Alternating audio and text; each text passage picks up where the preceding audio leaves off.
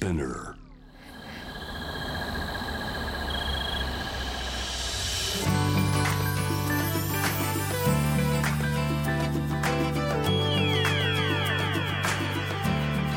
ENEOS 4 Hour Earth One by One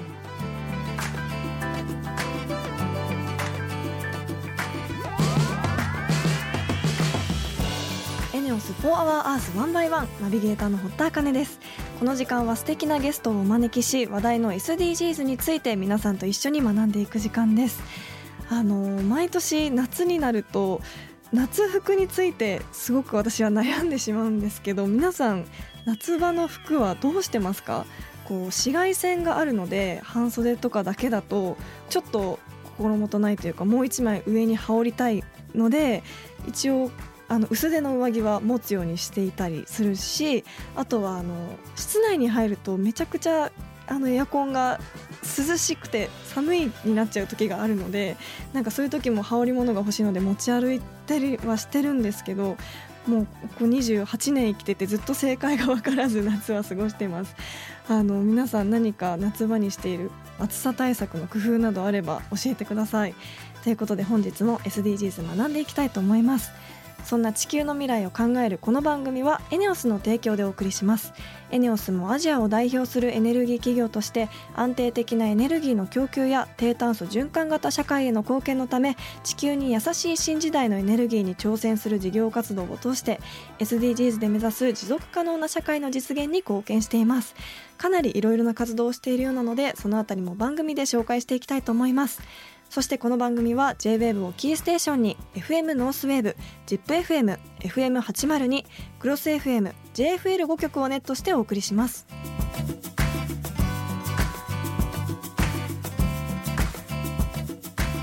ENEOS 4 Hour Earth One by One This program is brought to you by ENEOS エネオス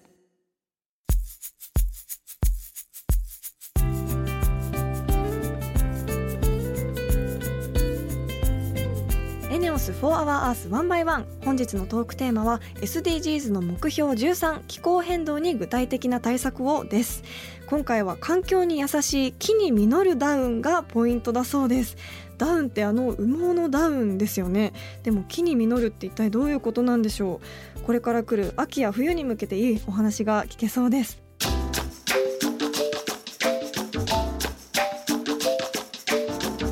ENEOS 4 Hour Earth One by One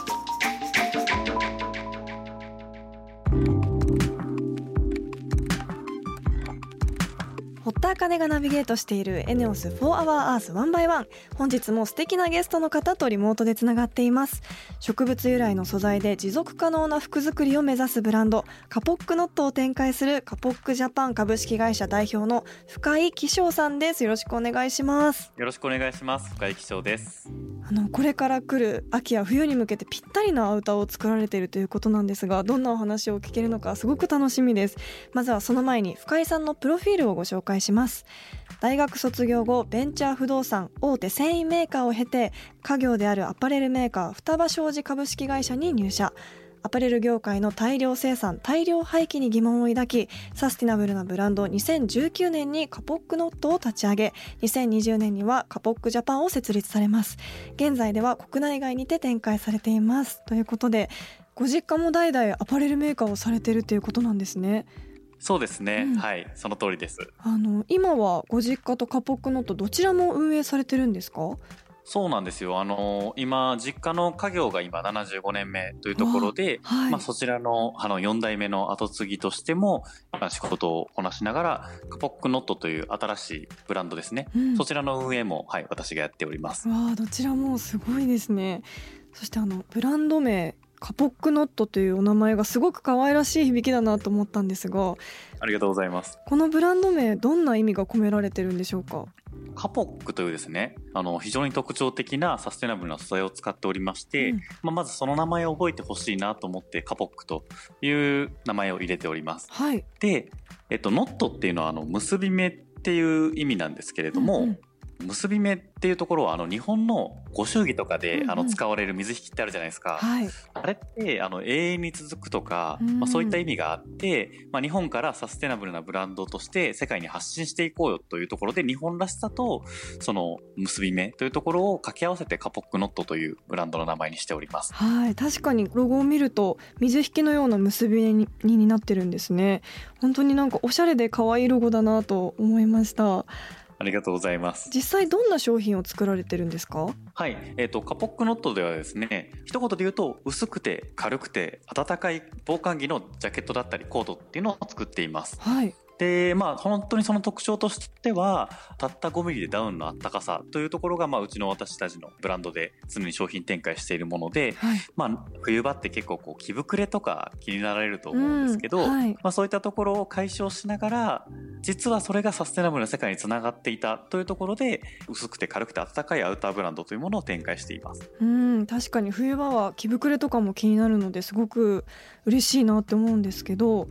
先ほどからこちらちら出てきているカポックという原材料が使われているっていうことなんですよね。はい。あの初めてお聞きしたんですがどんなものなんですか？これがですね、実はあの、東南アジアに自生する、まあ、植物なんですね、カポックっていうのは。うんうんで、その植物に木の実がなるんですけれども、はいその木の実の中に綿が非常に多く詰まっていて、その綿を使っています。もしかしたら一部の方とかは、観葉植物でも日本では知られているので、カポックという名前を聞いたことがあるかもしれません。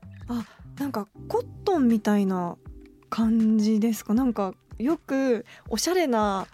スタジオにこういう植物のなんかが花瓶に刺さっていたりとかするんですけど、写真を見た限りそういうものに似てるなって思ったんですけど普通のコットンとは何が違うんでしょうか、コットンとの大きな違いは重さですね。うんでして、実はあのコットンの8分の1の軽さなんですよ、カポックっていうのは。はいめちゃめちゃ軽いんですよ。軽いですで本ね当にあの水に浮かべてもなかなか沈まないぐらいずーっと浮いてるぐらいの軽さですね。はい。でその繊維がなんでそんなに軽いのかっていうと実はあの繊維の中が空洞になっていてうん。マカロニとかをイメージしてもらったらはい。イメージ湧きやすいかなと思うんですけど、うんうん。あんな感じで中が空洞になっているので、うん。まあ、その分軽くなるんです。はい。でしかもこう湿気を吸って発熱する吸湿発熱っていう機能があって、うんまあ、その2つの効果で、まあ、軽くて暖かい特徴があって、はい。まあ、木に実るダウンとも一部では言われている素材ですね。不思議ですね。すごい、これがね僕もあの初めて見た時本当に感動して、うんうん。木の実の綿の軽さ暖かさっていうところにも驚くんですけど、はい。まあ、その木の実っていうところから毎年なるんですよね。うんうん。なのでこう木を伐採しなくてもいいっていうのが大きな特徴だなと思って、まあ、従来だったらこうね木を伐採したりとかして、えー、と繊維を作るってことはありましたけれども、はい。これだったら木の伐採も必要もないから、うん。森林保護にもつながるなというところで、うん。この素材めちゃくちゃ面白いなと思って僕はあの現地インドネシアまであの飛んで現地のカポック農家さんと直接交渉してカポックを仕入れるということをやってます。へえあのこんなにいい点があるのに今回初めて私もお聞きしたんですけどなんで今まはい。でアパレル業界で使用されてこなかったんですかね、これがですね、うんあのさっきあのめちゃくちゃ軽いってことをお伝えしたと思うんですけれども、はいその軽さっていうのは中に空洞があるっていうところもお伝えしましたけどもう一個があの短いんですね非常に。はいで軽くて短いとどうなるかっていうと、うん例えば糸にしようと思って作り込んでもですねあの飛んでいってしまうと。あーなるほどふわふわ浮いてってしまうんですかねそうなんですよ。本当にあのねあの僕ら銀座に店舗があってそこであの触ってもらえればその軽さと舞っていく感じが非常によくわかるだろうなと思うんですけれども、触ってるだけでも部屋中に舞っていってしまうっていうぐらいの軽さなんですね。はい。でそのため、えー、と糸にしようと思ってもできなかったし、うん。できたと思ってもこう選択した時に抜け落ちてしまう。うんうん。いろんな大手の各社さんが商品化トライしてきてたんですけども、はい。なかなか糸にはできなくて結果としてまあ救命胴衣の詰め物だったりうん。クッション枕とかそういった詰めるというものにだけずっと活用されてこられてたんですよなるね。ほどでそこが、まあ、僕はあの知っていた上で、まあ、インドネシア現地に飛んでこの素材の本当にポテンシャルすごいなと。うん。で動物を傷つける必要もなく木の伐採も必要もなく軽くて暖かい服ができるんだったら何とかできないかと思って、まあ、私は前職あの大手の繊維メーカーにいたので、はい。まあ、そういったノウハウだったり母親が布団工場の経営に実はあの携わってる会社のえー娘だったりとすごいつながりですね。そうなんですよ、うんそういったあの親族の力とかもはいいろいろと使い、えー現地のカポック農家から直接仕入れて同じ品種を安定的に仕入れるということも成功してはい。で大手の技術も培ってなんとか商品化するということができて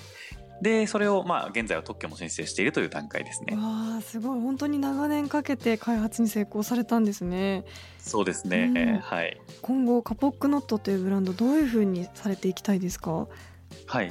まあ、カポックノットをですね、あうんの日本を代表するサステナブルブランドにしたいと、まあ、本気で今そう考えています。はい。でそのためには本当にこうやりたいことが無数にありまして、うんまあ、例えば海外のブランドとかですとカロリー表示みたいな感じではい。あの CO2 をどれだけ出してるかっていうのを出すアパレルの商品で一個一個出していくってことが今行われてたりするんですよ。へー面白い。なので僕たちもえーこの冬にそういう計算を出して、うん自分たちの商品がどれぐらい CO2 を出しながら商品を作ってるのか、まあ、うんカーボンフットプリントっていう考え方なんですけど、うんうんそれをちゃんと見える化しようっていうのを多分日本でそれをやってる会社って今のところはあの代表例としては多くはなくてですね、へまあ、そういったことを取り組んでいくことで、まあ、日本を代表するサステナブルブランドになりたいなというふうに考えていますー。うん。本当に聞けば聞くほどカポックという素材がすごく気になりますし、あの実際に私もいつか袖を通してみたいなと思いました。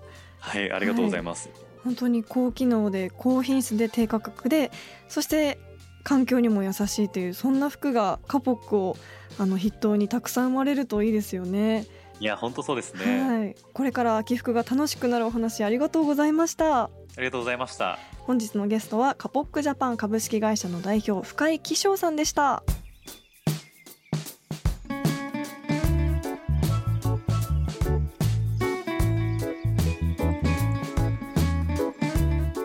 エネオス。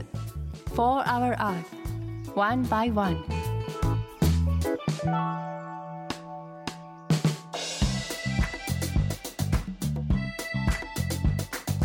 堀田茜がナビゲートするエネオス4 Hour Earth One by One それでは今週の堀田茜のエネオス SDGs 推進部よ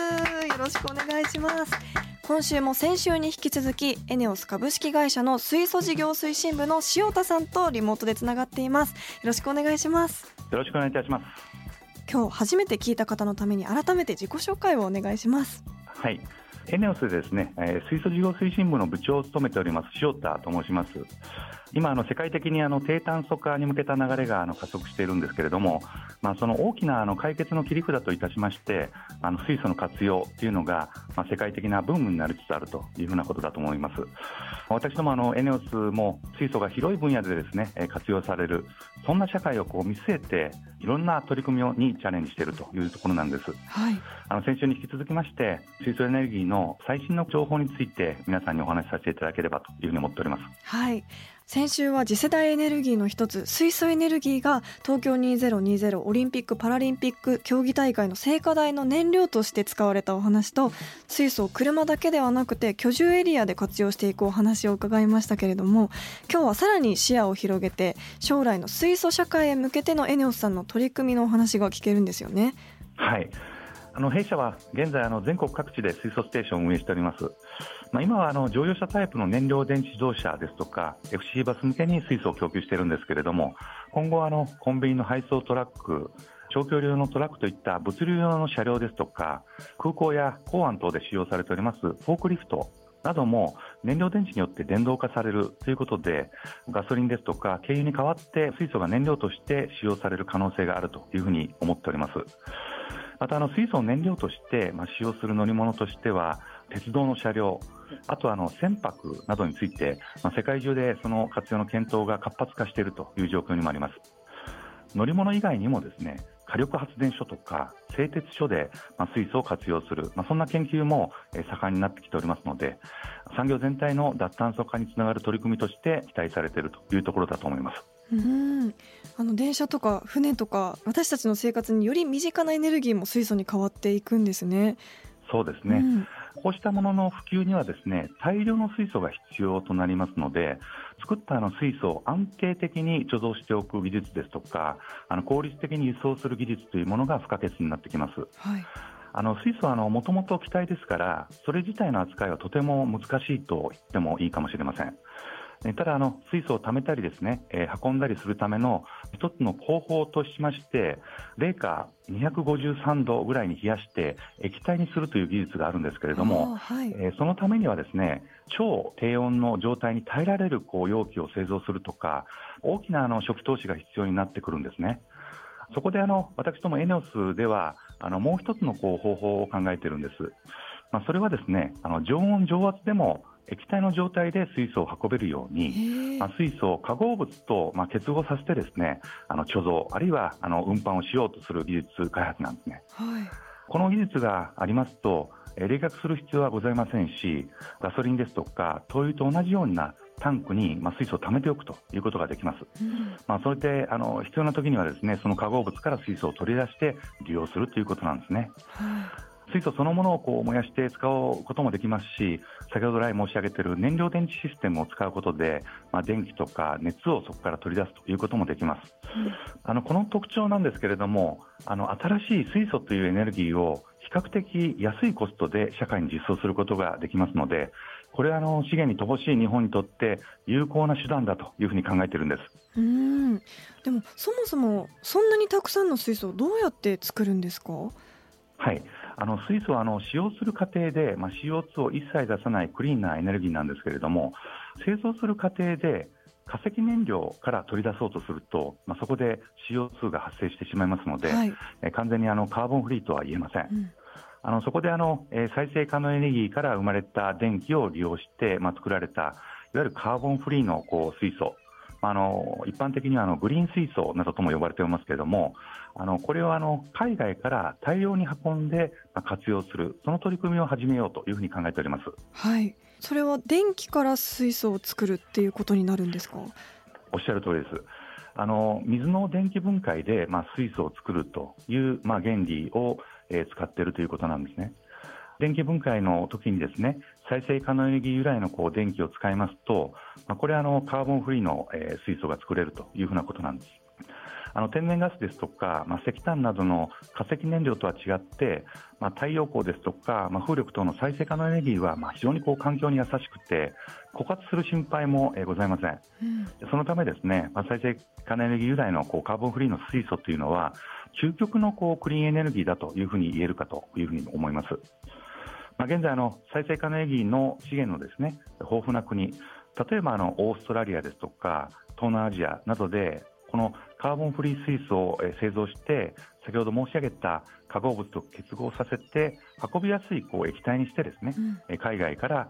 安全に運んでくることを私ども今後検討しているということなんです。はいこれはあの大きなこうタンカーで大量にこう水素を運んでいくということになりますけれども弊社は日本各地の沿岸沿いにですね多数のこう製油所の設備を持っておりまして、まあ、そこにあのタンカーを受け入れる桟橋ですとかタンクといった既存の設備が整っています。うん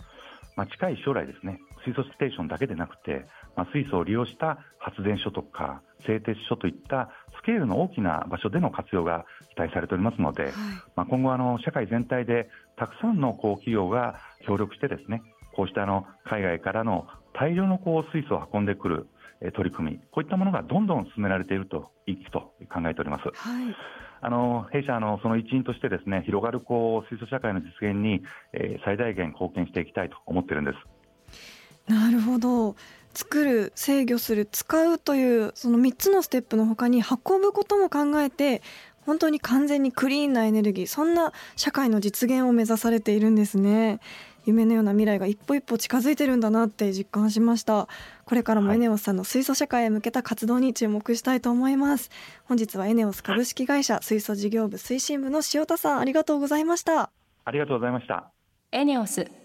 For Our Earth One by One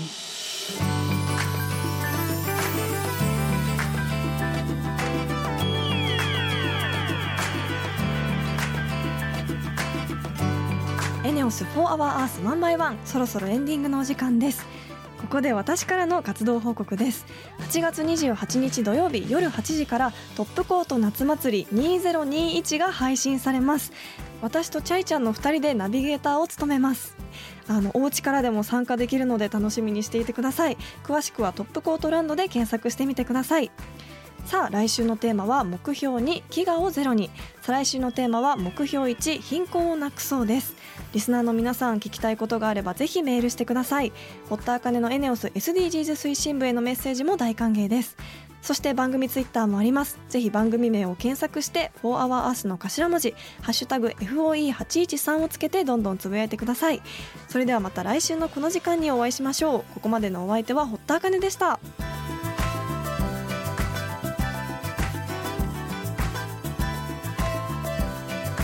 エネオス4 Hour Earth One by One This program was brought to you by エネオス